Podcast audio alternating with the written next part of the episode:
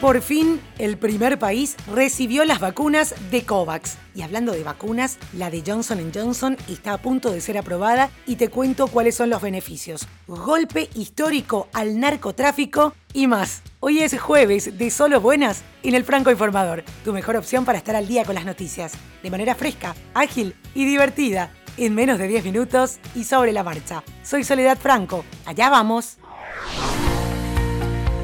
Y el día llegó. Por fin, un país se convirtió en el primero en recibir las vacunas a través del mecanismo COVAX. Se trata de Ghana. 600.000 dosis de la vacuna de AstraZeneca Oxford llegaron a Accra la mañana de este 24 de febrero, siendo oficialmente el primer lote enviado y entregado en África por la iniciativa COVAX de la Organización Mundial de la Salud para una distribución equitativa de las inmunizaciones. Un paso histórico en lo que va a ser la operación de adquisición y suministro de vacunas más grande de la historia. La entrega forma parte de una primera ola que continuará en los próximos días y semanas. En América Latina, Bolivia, Colombia, El Salvador y Perú son los primeros en la fila.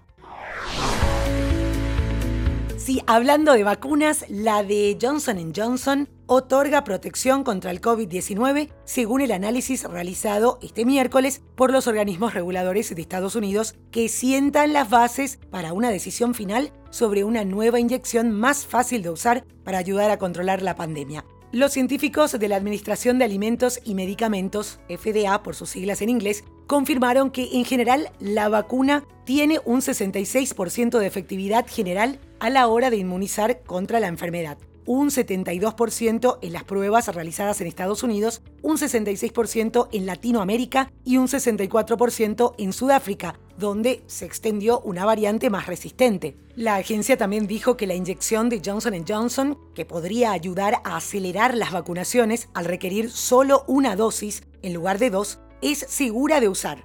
Aunque no sería sorprendente que una dosis resulte ser un poco más débil que dos, los responsables políticos decidirán este viernes si es una compensación aceptable para conseguir que más personas se vacunen más rápidamente. Golpe histórico al narcotráfico. Unas 23 toneladas de cocaína procedentes de Paraguay fueron descubiertas en contenedores en los puertos de Hamburgo y Amberes. El anuncio lo hizo este miércoles el servicio de aduana alemán, que se refirió a la incautación más importante de la historia en Europa. El conjunto de los megacargamentos incautados con destino Holanda constituye un récord absoluto. Nunca antes se había interceptado tanta cocaína de una sola vez, dijeron en un comunicado. Desde Paraguay aseguran que estaban en conocimiento de los cargamentos esperando la comunicación oficial de la aduana de Alemania. Existe una causa abierta paralela por este caso en Paraguay. Facebook levantó el controvertido bloqueo a Australia después de acordar con el Ejecutivo de este país una serie de cambios y garantías para poder seguir invirtiendo en el periodismo de interés público y restablecer las noticias para los ciudadanos de Australia en los próximos días. Que Facebook tomara la determinación la semana pasada de prohibir que los australianos pudieran ver y compartir noticias en su plataforma fue objeto de innumerables críticas a nivel mundial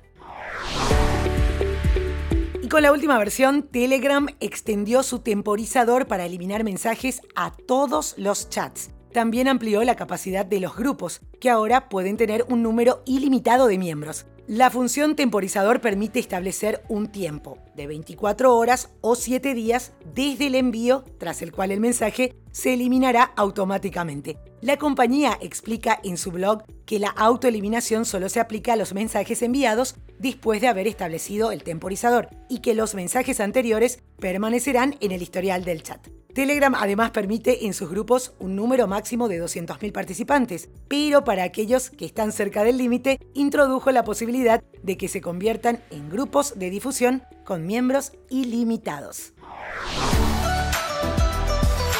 Y antes de continuar, hago una pequeña pausa para invitarte a formar parte de mi canal de Telegram, Podcasteando con Sole Franco. Si ya pensaste en crear tu propio podcast, ahí comparto noticias y recursos gratuitos sobre podcasting. En las notas del episodio te dejo el link o podés buscarlo directo en Telegram, Podcasteando con Sole Franco. Ahora sí, continuamos con noticias.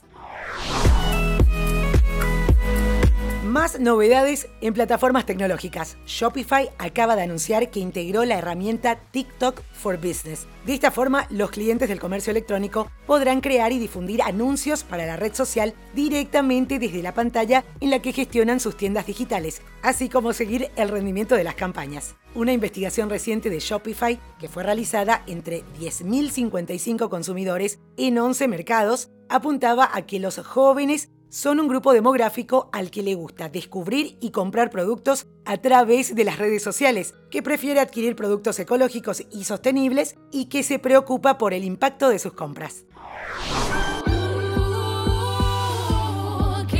Y nos vamos con la música. La estrella internacional Sia, cantante y compositora de grandes éxitos como Chandelier, The Greatest o Cheap Thrills, debuta en la dirección de cine con Music, una película musical que se va a estrenar este viernes 26 de febrero en varias plataformas. Está protagonizada por Kate Hudson, que en un episodio pasado te contaba, también canta en esta película, Maddie Ziegler, la bailarina de algunos de sus videoclips más populares, y Leslie Odom Jr., Music incluye 10 números musicales cuyas canciones forman parte del disco homónimo que Warner acaba de publicar.